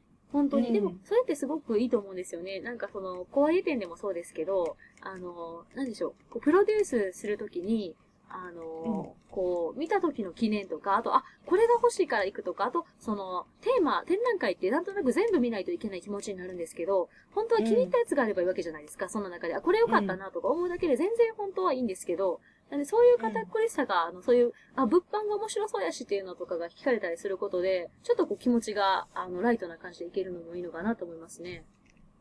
なんかちょっとね、はい昔は生真面目すぎたんかもあ、ねそれはあると思いますね。そうなんですよ。でもね、本当にそうやって少しずつ分かりやすかったり、あの、なんでしょう、こう、ライトな、あの、明るい感じでこうゲートが開いてると、とても親しみやすいですよね。うん。なんでね、ぜひ、私も、うんうん多分、公営店に行くんで、また行かれたら。はい。またで、そんな感じそうですね。い。はい。ありがとうございます。ありがとうございます。はい。なんでね、これで一応一連のメールは読読みましたね。多全部分はい。ちくめさんが送っていただいたやつ。ありがとうございます。じゃあ、はい。えっ、とね、そんなわけでですね、次は重森さんにバトンタッチ。バトンタッチ。はい。はーありがとうございました。まねた。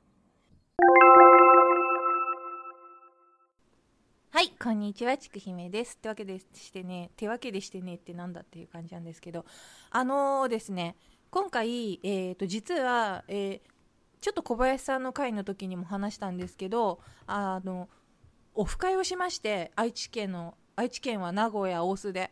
で、その時に、私ちょっとね、まあ、全然これはプライベートな用事なんであれなんですけど、ちょっと名古屋に用があって行ってまして、で、名古屋といえば、その時大道芸フェスティバルっていうのが、まあ違うか、えー名古屋の大須である大須町人祭りっていうのがありましてそこでもう結構日本の中では歴史が長い大道芸の人たちがみんな集まってあと屋台なんかも出て大須観音を中心にそういうイベントというかまあね催しがあったんですね。でも当然重森さんがあの大道芸の方なんででそれに出てらしてまあ小林さんからもちょろっと話があったように私が一人でオフ会に行くと日の7日間で焼き尽くすぐらい炎上させるとっていうレッテルを貼られてたんでこれは重森さんがいるんだったらね念願の名古屋で愛知で愛知県で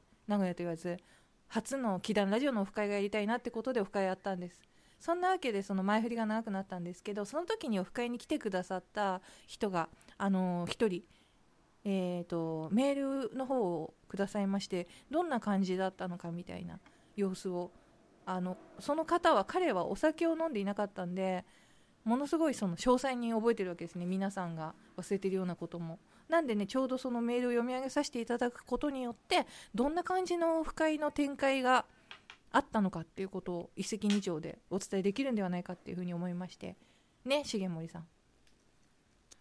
あ、どうも重森です。こんばんは。こんばんはえっ、とそうですね。あの僕がその名古屋オフ会の幹事といいますか、いろいろ手配をしまして、そうですね。もうお店の選定からね、ちくひめさんオース全然知らないですからね。あの行ったことなかったんです初めて生まれ、初オースだったんです、はいオースなの？オースなの？って聞いたんですよ名古屋の人にはい。そしたらどっちでもいいって言ってた。あどっちなんですかね。どっちなんですかね。今僕オースって言いましたけど、普段オースって言ってるような気もするな。はい。一番リスナー数の多い愛知県。会期の頃から。というかリスナー数の多いというかはい。まあだからそれを言ったら他の県の人は気悪くするかもわからんから、うん。あれだけどあのーサイレントリスナーじゃなくてああリアクションが多い。多い人のが全たちが多いの部が、愛知が多かった。あ全部っていうかもちろん他の県の人もたくさんくれてるし、ううんん、覚えてますけど全部。はい。ただやっぱりその総合で言ったら愛知県の人が一番多い。っあていうのがあってあはい。会期はまあやってないですけどうん。祈願のだから初オフは絶対愛知でやろうと思っててうんうん。今回その結構なんていうか仕事が本当にまあ今も終わってないんですけどギチギチでやばかったんですけど、うん。その重森さんがいるっていうのが第一条件だったから重森さんでも誰でもいいんですけどその私一人じゃないっていうのが第一条件だったからはい。それでやっぱりこの機会を逃しちゃいけないと思って。はい。やったんだよでもね結果的にすごく楽しいオフ会でしたよねすっごい楽しかった。いつももっと荒れる感じ。いやいやいやそうじゃなくてなんだろう。あの人数が少なかったんですね。ああそれもありましたよね。そう。A さんと小林さんが来ないっていう時点で結構ええ。積んででなんかもうね。こう一つの話題をみんなで共有するにはいい人数でしたよね。うん。うんそうなんなんですそかあんまりそれ以上になるとこう2つに分かれちゃったりしてうん。お互いさっき何の話してたの？みたいなことになったりしますからね、なんでねそんな時にだからその時っていうかその時に来てくださった一人の勝夫さんっていう方がはい。メールをくださいまして、事後にそのどんな感じだったかって。いうはい。それをね読み上げさせていただけばまあ雰囲気も伝わるのかななんて思いました。はい、うんじゃあちょっとこのメール僕の方から読まさせていただきます。はい。こんにちは、カツオと申します。先日、名古屋は大須にて開催されました祈願オフ会に公演にも出席させていただきましたので、感想を送らせていただきます。はい。何万何千といる祈願リスナーのほとんどが、ちくひめさんに会いたい、実際どんだけ美人か見てみたい、などと思っているはずです。そんな皆さんにご報告いたします。ちくひめさんは美人で可愛かったですよ。顔が握り拳くらいですごく小さかったです。重森さんもゴーグルを外した方がイケメンでした、ベタ褒めじゃないですか。すごい。なんかえあの握り拳くらいってお約束ありがとうございます。まあ実際ねちくひめさん小柄な感じでねあの可愛らしい人ですからやっぱりみんな会った時に可愛い可愛いっつってましたよね、なんかね多分私にえなんか幻覚剤とか炊かれたんですよ。え でも、まあね。うん、ちくひめさんはねあのーまあ実際会ったことない人にこう言うとしたらですねコリスのような感じの人ですよ。え IQ がちょっとちっちゃいいやいやいやこうちっちゃくってこうちょこちょこちょこちょこ動くような感じのあの愛嬌のある人ですよ。IQ のない愛嬌のある人でね。落ち着きがない別にかけたつもりはないんですけど。話した内容を思い出せる限り書いていきますと縛るのか縛られるのか自己紹介霊媒と宗教団体の悪徳な関係うん戦国さんについてうん東京ローズについてうん北原さんについて A さん小林さんについてちくひめプロデューサーについて重森会に外れなしモンド会の続編死について猫について鳥のお刺身は30分以内に食べてと店員。唇になんかついている件。重森さんに無理やりブツをねじ込まれた話。ヒッチハイクのワンポイントアドバイス。うん投げ捨て魔人へのツッコミ。鳥のお刺身は30分以内に食べてと店員2回目。カツオのエロ話。ダンス鑑賞。うんお会計の後写真撮影会。カツオ用事のために帰る。こんな感じでしょうか。そしてこれだけは外せない会わなければ知り得なかったちくひめさんの特徴です。うん。ちくひめさんはやたらと人を指さします。皆さんはフレミング左手の法則を覚えていらっしゃるでしょうか。ちくひめさんが人を指さす時主に右手でこのフレミングの形で指さすのです。うん。一般常識的に言えばこれこれ人を指さしてはいけませんよとでも言いたくなるものです。だがしかしこのフレミンガーがあっちを指しそっちを指しているのを見ているといつしかこっちを指してほしいと願っている自分に気がつくのです。恐ろしい魔力。フレミンガー Z フレミンガー Z と撮ったツーショット写真は一生の宝物です。ぜひまた名古屋に来られる機会がありましたら和ませに馳せ参じますのでご連絡くださいませ楽しいオフ会を本当にありがとうございました。カツオ。というメールなんですけれども。はい。ありがとうございます。こちらこそ。ね。いやー非常にまずなんというか克明に最初から最後までの流れを順番に覚えてますねカツオさん。うん。うん。いややっぱり車で来てましたからねカツオさんは。そうですね。お酒飲めなかったっていうのがあるんですけど、うん、うんまあ我々は結構なねあのハイペースで飲んでましたから。そうですね。なんかわ私と重森さんぐらいじゃない、あとはあんまみんな飲まない人ばっかり割と飲むけど飲まないみたいな。うん。うん。なんで2人でバカスカ飲んでましたけどね。飲んでましたね。よくだから、ねふ2人でいつも会う時は大体飲んでますよねそうですね、うん。なんか割とちくひめさんの周りに飲み友達っていうか飲める人が少ないからうん。うん。割とこう東京にちくひめさん遊びに来た時は大概飲んでますよね、飲んでますね。えうん、えまあそんな飲み会だったんですけども、うん、じゃあその最初のところから、はい。まあ触れてきますか？はい。うん。ということなんですけど。はい。まあよく覚えてますねね。さすが。そうやっぱりその勝夫さんはあれなんですよね。あのストリートダンスをうん。なんかもともとは踊ってて、うん。結構なんか世界の大会に出てるようなうん。人で今は教えてるっていう、そんな方なんですけどね、うん。ね。ね自称合コンの帝王と自分で言ってる方ですけどやっぱりねこう当たりも柔らかいというかこうスッと人の懐に入ってくるのがうまい人でしたね。そうですね。うん。うん。なんかなんだろう。和みましたね。ね。うん。そう。それでそのカツオさんが乾杯後にぶっ込んできたのがまず最初の話題ですよ。そえー、と何でしたっけ？縛るのか縛られるのかっていうね。うそういきなりまだみんな「あうん。こんにちは」ってなんか自己紹介もまだの段階ですよこれ。うん。でちそのょっと。時にそうじもうあったらもうまずこれを聞きたいんですっていうね。うん。なんかもうちょっとこう推しの強い感じでいきなり何をこの人聞き出すんだっていう感じでしたけど。ちくみさんに聞きたいことがあるんです。そうそう、だからその縛るのか縛らないのか。はい。うん、うんでそうなんかうん。私？うん。ああなんかちくひめさんに前はい。にラジオ、そのちくひめさん言ってるラジオ聞いてて縛りっていいよねっていう発言を聞いて、うん。うん、ちくひめさんは縛られるのが好きなんだって普通にずっと思ってたんですけどうん。そうじゃなくて最近のラジオを聞いたらえもしかしてうん。縛る方なのかと。うん。どっちなんですかっていう、ね。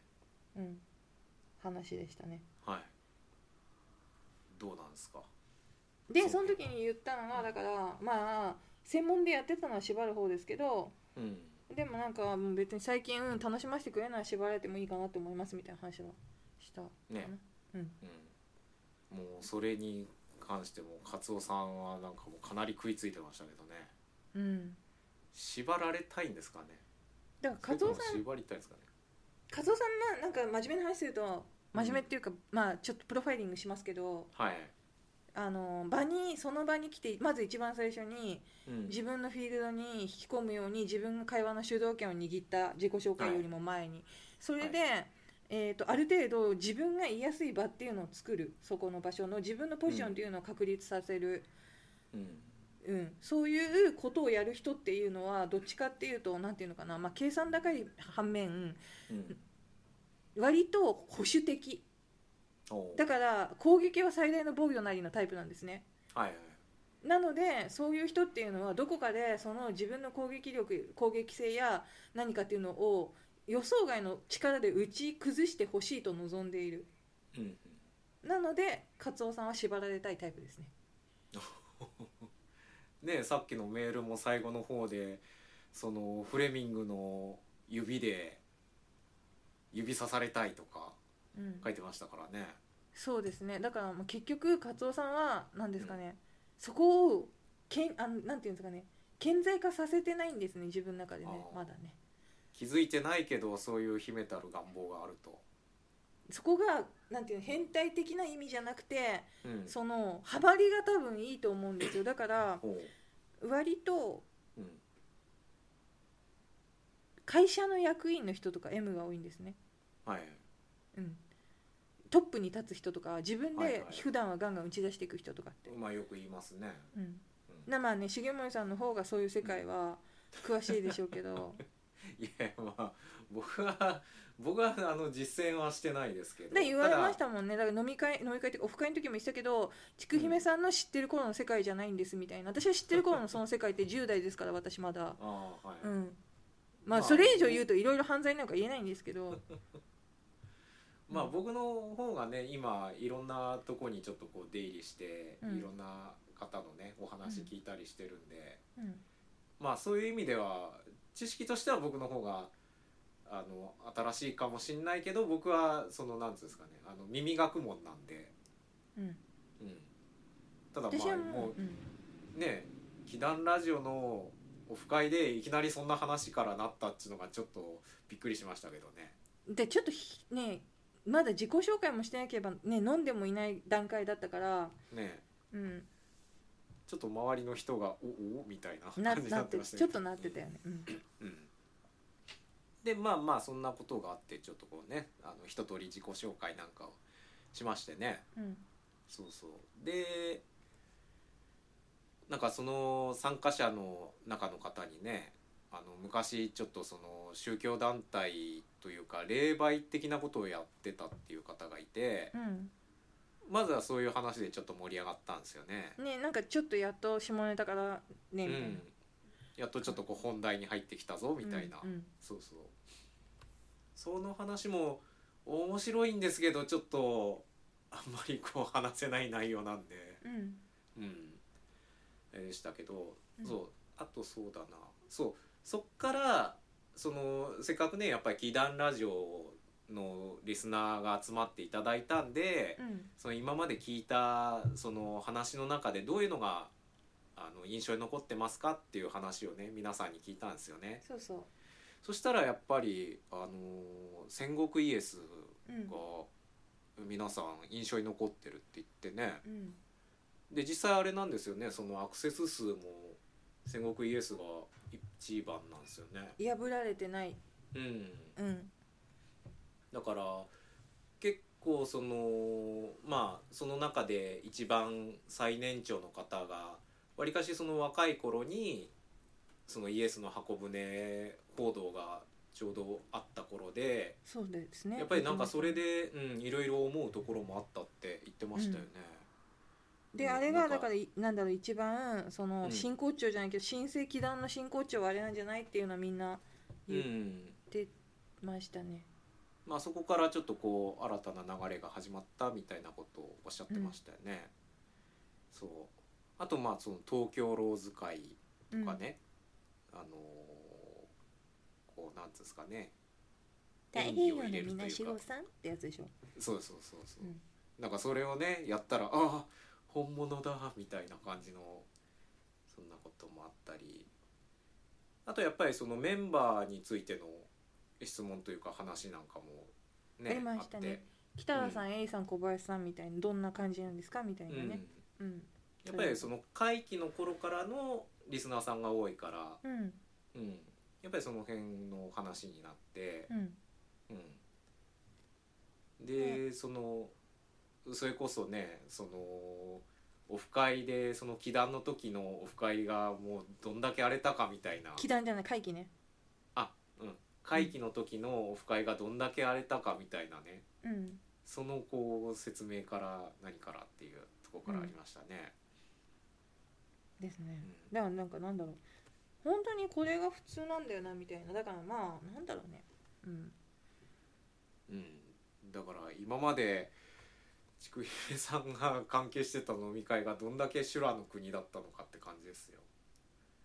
まあ修羅だったんですよ、うん。うん、いやだから本当に和気あいあいとした飲み会でしたよね。うん。でもやねうん。なんだろうデザフェスの後とかっていうのも良くなかったと思う。あだから多分うん。あうん。すごいその全部全部やってうん全部やって全部やって全部やってもうこっちもだから少しはさうんだからああいやもうね舞台の世界でも多いんですよそうそういうの。やつそういうやつうん。そう。だからまあいういい感じでね。うん。あとそれこそなんか死についてとか、うん。まあそれこそ筑姫さんはねあの数ヶ月前に猫を亡くしてたりしますから、うん、で割とね今回のリスナーさんあの一人若い方もいたけど割とまあ僕なんかもそうですけどあの平均年齢高めっていうか一定数以上の年齢の方が多かったんでどうしてもねやっぱりその死についてっていうのが若い頃に比べるとちょっとこう身近というか、うん。うん、なんかやっぱ自分のこの行く末とまで具体的に考えないでもやっぱちょっとぼんやりと考える、まあ、お年頃っていうかね、うん。うん、でやっぱその筑姫さんとこの猫の話なんかも含めてちょっとそこはしんみりした雰囲気が流れましたね。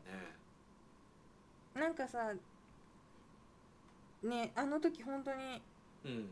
結構なんかなんですかね長話すと長くなるからかいつまむけどうん。自分は自分が至らなかったことについて悩んでるのにうんうん。周りはなんだろうよくやったって言ってくれてそれがより自分で自分を苦しめてでも周りの人は好意で言ってくれることだからそこに何かね言うこともできなくてうん。っていう状況だった中でだからお線香を持ってきてくれて全部手配してくれたんだよね重森さんがねああそうですね。筑姫さん結構仕事もね詰まってたしなんかもう大変だろうっていうのもあってうん。僕とあとその筑姫さんの近所の、うん。うん友達とで2人で手配してなんかいろいろなんつうの？そう葬儀ねどう、うん、ペットの葬儀社うんみたいなところにそうそうそう。連絡したりうんまあいろいろありましたね。うん、あの時はだからなんだろう。うん。本当にお世話になったと思っうんててそれがあるから多分うん。頭上がんない事例がまた一つみたいな。ね うん。まあだからりましたよ。うん。だ僕の多分そういう気質とその後にねあのさっきメールで書かれてた唇になんかついてる剣っていうのと含め重森さんに無理やり物をねじ込まれた話っていうのがうん。あるんですけどあのこの書き方はちょっといろいろ誤解を招く書き方なんですけど、うん。あのーじゃあだから話す方がよっぽどやばいからねさらに。あ違う方向でやばいからね。うん。うん。まあただ まああのどういう内容なのかっていうのは話さないんですけどまあ単にまあ僕がわりかしねあの長男気質といいますかうん。おせっかいというかねあのついついこう焼いちゃう方なんで、うん。それによってこう巻き起こった話っていうのがねてかそれによってうん。ねそういうでどこも嘘ついてないよね。うん。うん。なんか昔の通販のエロ写真であの汗まみれでくんずほぐれつの写真ですみたいな感じでうん。注文したら大相撲の写真が送られてきたみたいな。うん。そんな感じですかね。どこも嘘ついてないよね。はい。でも本当公表した方がやばいからねあれは。じゃあそれはもうやめときましょうか、うん。うん。そうですね。あとだからそれこそねあのなんかカツオさんのエロ話の方がやばかったですよね。やばかった。だってちょっとちょっとっていうかみんなちょっと引いてたもんね。えねえ。僕は僕はもうちょっとあの突っ込んで聞きたい話だったんですけど、まあ、これもね、うん。なんか話すとちょっといろいろ大変なんで、ー、うん。まあ、そのぐらいにしときますけど、うん。うん。あとは？あとはそうですね、というねまあねそんな感じの話してたら2回目のねうん、鶏のお刺身は30分以内に食べて店員2っていうね。ああそう。あのー入ったお店がね鶏料理が名物っていうか、うん。そういう感じの居酒屋さんでうん。鶏刺しもねあのーやっぱりその鮮度のあれですごく保健所とかから言われてんでしょうね、うん。何年か前にすごい食中毒とか出たから、なんかこう氷が敷かれた器に刺し盛りがこう来るんですけど30分以内に全部食べてくださいみたそいうな。それをだからね2回目やられたっていう話。それが面白いよね。であわかりましたっつって食べてたんですけどね、うん。なんか残ってるともうことあるごとに来てもう30分以内に食べていただかないとみたいな感じで、そういうねだからちょっとコントみたいになってたよね。うん、うんで最終的にはねあの自分のお皿に移しといていただければもうあとは自己責任ということで結構ですのでみたいな。うん。感じだったね。まあ、いろいろね難しいことあるんでしょうね、はい。うん。あとはまあなんかあれだよね。そのさっき言ったカツオさんのシャレなな色話があってうん。でみんなで記念撮影したんですよね。うん、あそうですね。最後みん外で。なで。うん。そう外で全員で記念撮影してうんちくひめさんはみんなとツーショット写真をね一人ずつ撮って、送ってうん。あの後で送ってその写真を。キータンラジオのアカウントで載せてるんですけど写真集合写真。はい。めっちゃ楽しかったの多分写真見たら伝わってくるかもし。うん、そうですね、うん。もう写真ね写真もその集合写真もねあの通りがかりの人捕まえてうん「すいません」っつって撮ってもらってね。そうそうそまあとにかく朗らかなオフ会でよかったですね。う、うん楽しかったです。うん。ねその後も勝夫さんはちょっと用事があったんで帰ったんですけど、うん。後のメンバーで二次会というかうん。でも大須は結構夜が早いんでね。そう早くし原宿ぐらい早く閉まっちゃいますよね。うん。うん。で結局だから見つかったお店ってサイゼリアでうん。そこでねそれそれでも最後11時ぐらいまででしたからねサイゼってだってうちの方なんかめっちゃ遅くまでやってますけどね。うん。うん。びっくりしてなんでオースはあの早いんですか？ねえ。いやでも朝がまた早いんですよあそうか。オスは。あの僕まあその大須大道町人祭ってもう15年ぐらい行ってんですけど、うん。朝行くとねなんかみんなお掃除してるんですよ。うん。みんなってこともないけどうんでね、まあ、おばちゃん連中に混じってなんかチャラいホスト風のあんちゃんも一緒にこう掃除してたりするのを見て、なんかいいなって思って見てたりするんですけどね。私もだって朝うん、すごい結構10時台にもうベトナム料理屋さんでご飯食べましたもん。おう。10時から開いてんうん本当はなんか11時らしいんだけどのはい。いよって言って。へえうんもう店開けてたからうん。いいんですかって聞いたらいや本当はダメだけどいいよって。へえ うん。いいですね。うん。まあねあの名古屋はほらモーニング文化ですから、うん。うん、やっぱ朝早いんですよ。うん。その分夜い早いのかそうじゃない？何なんだろうねそれって。なねえ。ちょっとその辺も調べてみるとなんかあるかもしれないですね。うんうんそうなんですよ。だからね。うん。それでサイゼリアに行ってはい。私たちはだから残りのメンバーでサイゼで少しまた喋って、そうですね、うん、うん。感じかな？まあとにかくまあ何度も言いますけど和やかで楽しいオフ会でしたね。うん。うん、本当にそれはなんだろうしがめさんのおかげだと思うし。ああ、うん。割とね僕も舞台関係で荒れる飲み会っていうのは 何度も遭遇してるんでうん。ちょっとそういうことにだけはなるまいと思ってたんでね。まあ普通にしてたらならないですけど、ね、まあそうですけどね、はい。うん。またあれなんでしょう？東京でもオフ会やりたいってあそうですそうです。言ったやつよね。うん。うん。なんでただその大問題があって。はい祈願ラジオ多分みんな意識してないかもしれないけどうんエイさんと小林さんって面識ないんですよ。あそうなんですか？うん。だから逆に言うと重森さんも面識ないでしょ2人に、うんまだ会ったことはないですね。結局全員に会ったことある人は私だけなんですよ。おう。それってだからイベントやりたいとか飲み会やりたいって言ってるけどそれどころじゃないんですよはっきり言って。あだからまずお互いに会わないとダメじゃないって思ってて個人的には。はいはい。うん。そうですね。だってイベントとかやって初対面とか絶対そんなの回しうまくいくわけないから。うん。うん。って思って。じゃある今度一席設けてくださいよ。うん。うん。なんでね東京もなんだろう全員集合っていうことに多分ならないのでうん全員集合は来年くらいにあるかもしれないんですけど今の段階ではそう本当におのおのすら会ったことがない状況なんで、うん、あれなんですけどまあでもできる限りなんかちょこちょこね1人はい。2人とかでやるんだったらできるかなとは思う、うん。でもそうまでしてやる必要あるのかなっていうのははまあだから今いろいろ考え中ってや考え中かな。うん。ですです。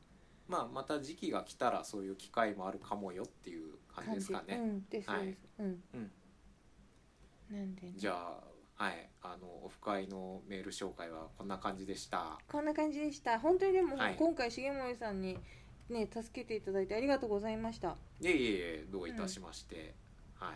皆さんも聞いていただいてありがとうございました。はい。ありがとうございました。はい。きん？バイバイ。じゃあねー